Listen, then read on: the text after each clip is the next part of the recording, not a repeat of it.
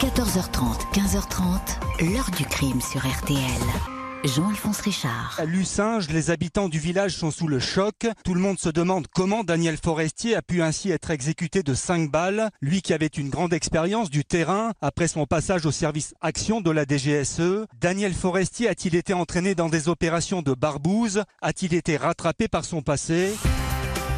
Bonjour, mourir peut attendre, c'est le titre d'un James Bond, mais il ne correspond pas à l'affaire que je vais vous raconter aujourd'hui. Pour l'ex-espion français Daniel Forestier, ces tueurs, eux, n'ont pas attendu Exécuté au début du printemps 2019, son corps criblé de balles, six mois seulement après que son nom ait été révélé dans une sombre affaire de barbouze.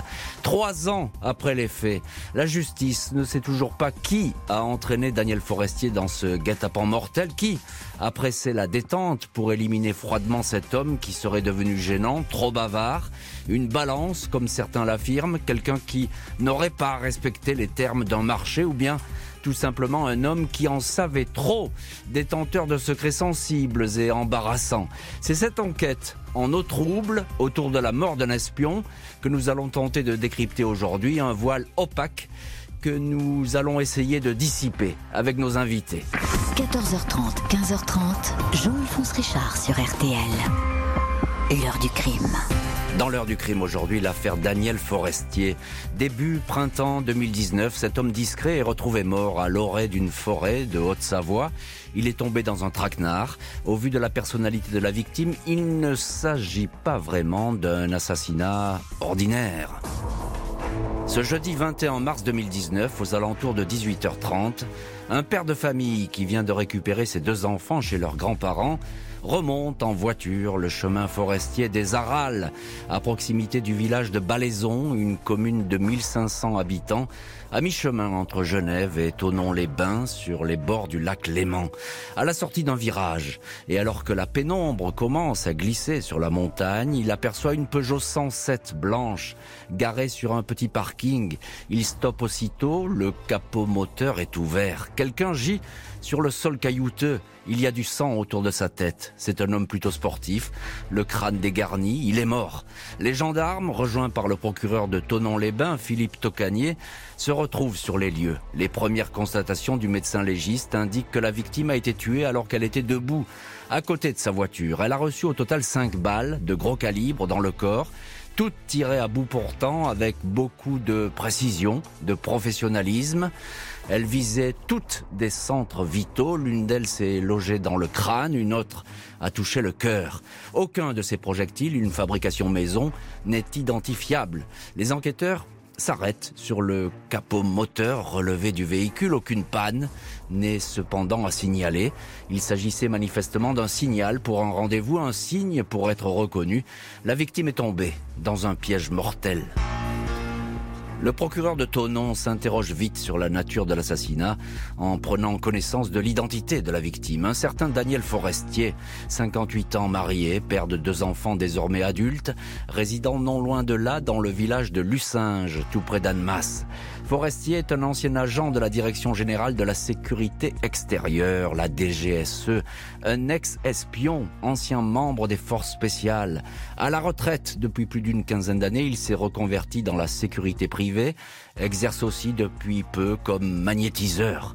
Le nom de Daniel Forestier n'est pas inconnu de la justice. Et il vient d'ailleurs de faire couler beaucoup d'encre dans les milieux du renseignement. Six mois avant sa mort, Forestier a été mis en examen pour participation à une association de malfaiteurs et détention d'explosifs. Un juge lyonnais le soupçonnait alors d'être mêlé à une sombre affaire de barbouze, un projet d'assassinat visant un opposant congolais, le dénommé Ferdinand Mbaou. Affaire pour le moins sensible, puisqu'elle impliquerait d'anciens membres de la DGSE. Le procureur de Tonon confie en tapant son nom dans nos fichiers, on a compris. On n'imagine pas que cela puisse se dérouler ici on passe d'un dossier local à un dossier national. Pour beaucoup de personnes, même à Lyon, c'est le dossier de l'année. Vu la nature de l'affaire, une enquête est ouverte pour assassinat en bande organisée et association de malfaiteurs.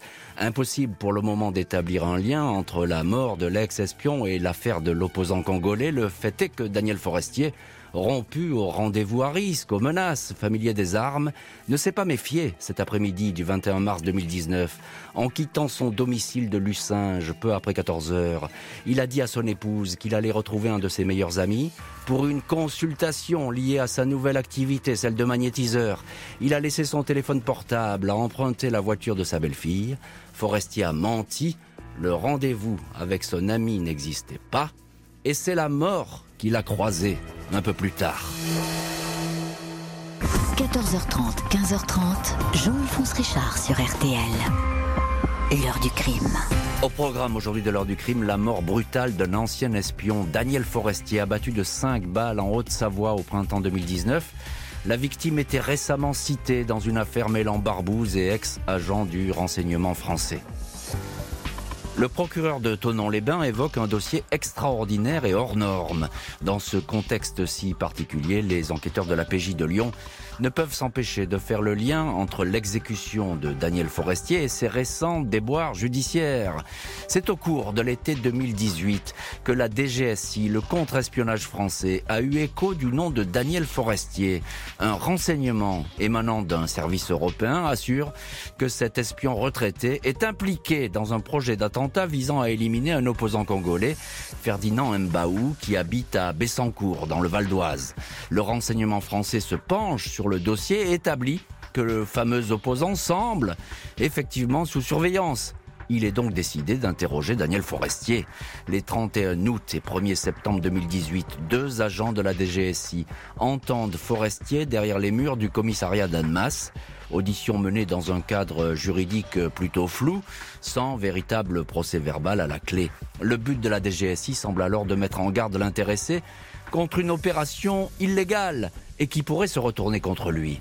La France ne pourrait pas tolérer une action violente contre un opposant d'un régime étranger, lui est-il indiqué. Daniel Forestier, qui se faisait appeler Boris à l'époque où il était en service, est-il conscient d'avoir été démasqué? Le fait est qu'il ne dément pas les faits qu'on lui présente. Il reconnaît sans difficulté être impliqué dans ce projet d'assassinat. Il donne les noms des personnes avec qui il a travaillé sur ce dossier. Forestier évoque des repérages photographiques conduits avec l'aide d'un détective privé, en fait un ancien agent comme lui. Il raconte qu'après avoir examiné le dossier, il avait conclu que le projet d'assassinat n'était pas réalisable. Une élimination qui devait se faire avant le mois de décembre 2018 contre la somme de 400 000 euros, assure le site Mediapart. Forestier devait se procurer des explosifs dont il dit en avoir dissimulé une partie chez sa mère. De retour chez lui, après ses interrogatoires, l'ancien agent assure à sa femme qu'il ne peut rien lui dire, mais qu'une perquisition n'est pas exclue. 8 septembre 2018, soit une semaine après les auditions, la police perquisitionne effectivement chez les forestiers. Un manuel sur le maniement des explosifs est saisi, mais aucun explosif euh, proprement dit n'est retrouvé chez l'ex-espion ou encore chez sa mère. Cette fois, Daniel Forestier est placé en garde à vue dans les locaux de la PJ lyonnaise. L'heure n'est plus aux confidences. Il conteste les propos rapportés par les hommes de la DGSIC une invention. Il indique qu'il va garder le silence, qu'il ne répondra plus aux dizaines de questions qui doivent lui être posées. Il montre le même mutisme devant le juge d'instruction Michel Noyer, affirmant qu'il est abasourdi par les propos qu'on lui prête. Il est mis en examen pour tentative d'assassinat en bande organisée. Contre l'avis du juge et du procureur, Forestier ressort libre, placé sous contrôle judiciaire. 14h30, 15h30, Jean-Alphonse Richard sur RTL. L'heure du crime. Il a été piégé, ah oui, ça c'est sûr. On a été tiré dans un guet-apens, c'est pas possible, hein, parce qu'il était quand même un bon professionnel de la sécurité. Hein. Donc si vous voulez, c'était quelqu'un qui devait quand même être toujours sur ses gardes. Hein. Il y a quand même un côté politique. Hein. Il devait vraiment gêner quelqu'un. On fait pas exécuter quelqu'un comme ça. Heure du crime, consacrée aujourd'hui à la mort d'un ancien espion, Daniel Forestier. On l'a retrouvé criblé de balles en mars 2019. Six mois auparavant, il avait été mis en examen pour la tentative d'assassinat d'un opposant congolais. Ces déclarations ont enclenché plusieurs euh, interpellations. 8 septembre 2018, Daniel Forestier n'a pas été seul à être interpellé par la police judiciaire. De toute évidence, ses premières déclarations, même s'il en conteste désormais la teneur, ont provoqué une onde de choc. Les noms d'autres hommes pouvant être impliqués dans la tentative d'assassinat avorté de l'opposant congolais ont été dévoilés. Des personnes sont interpellées en Corse, en Haute-Savoie, dans le Loiret. Pour les enquêteurs, le commanditaire présumé serait un certain Bruno Susini. Il est interpellé chez lui près de Figari, en Corse du Sud. Cet homme travaille pour le président du Congo, il ne s'en cache pas.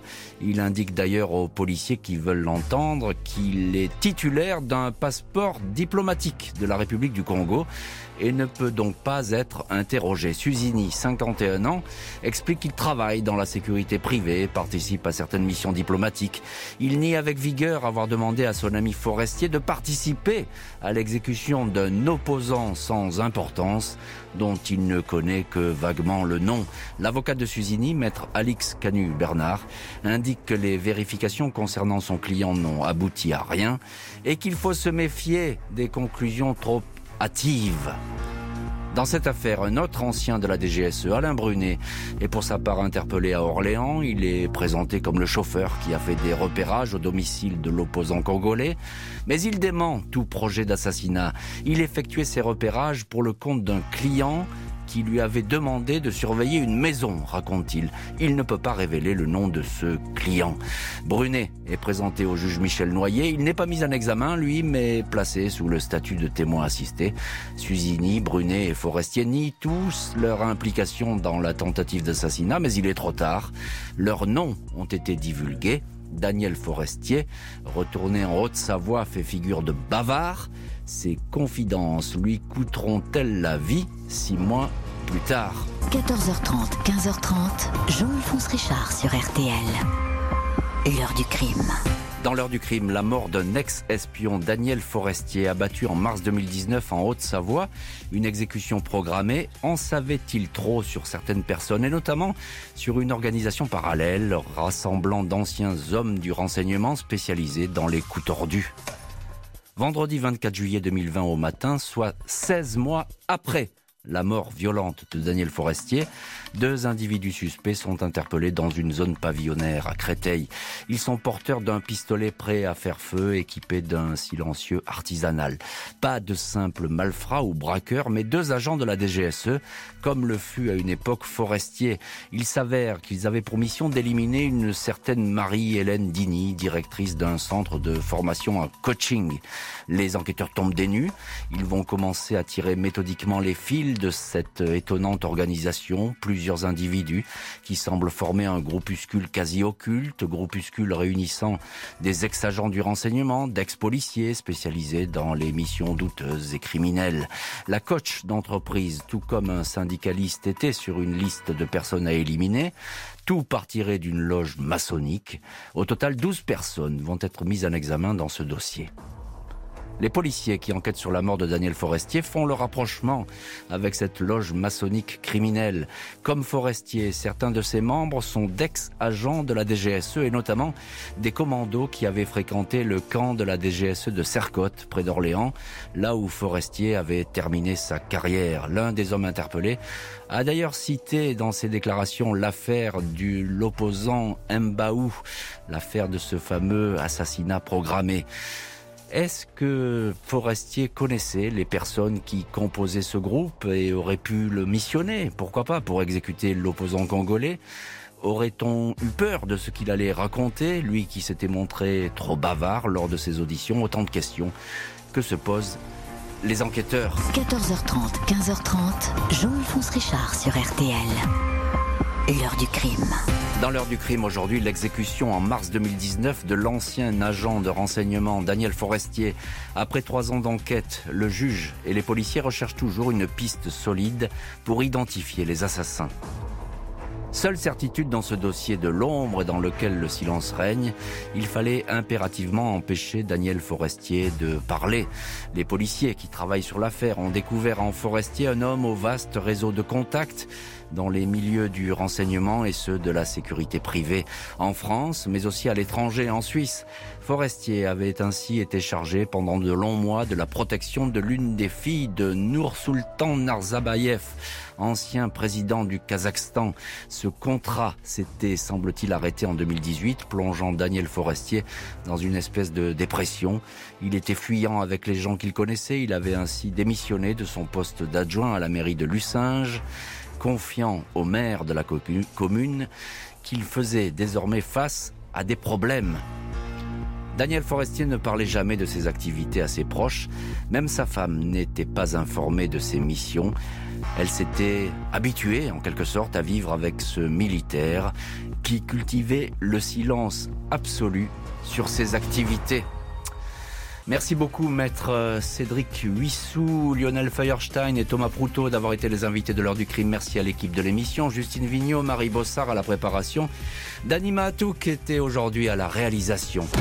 L'heure du crime, présenté par Jean-Alphonse Richard sur RTL.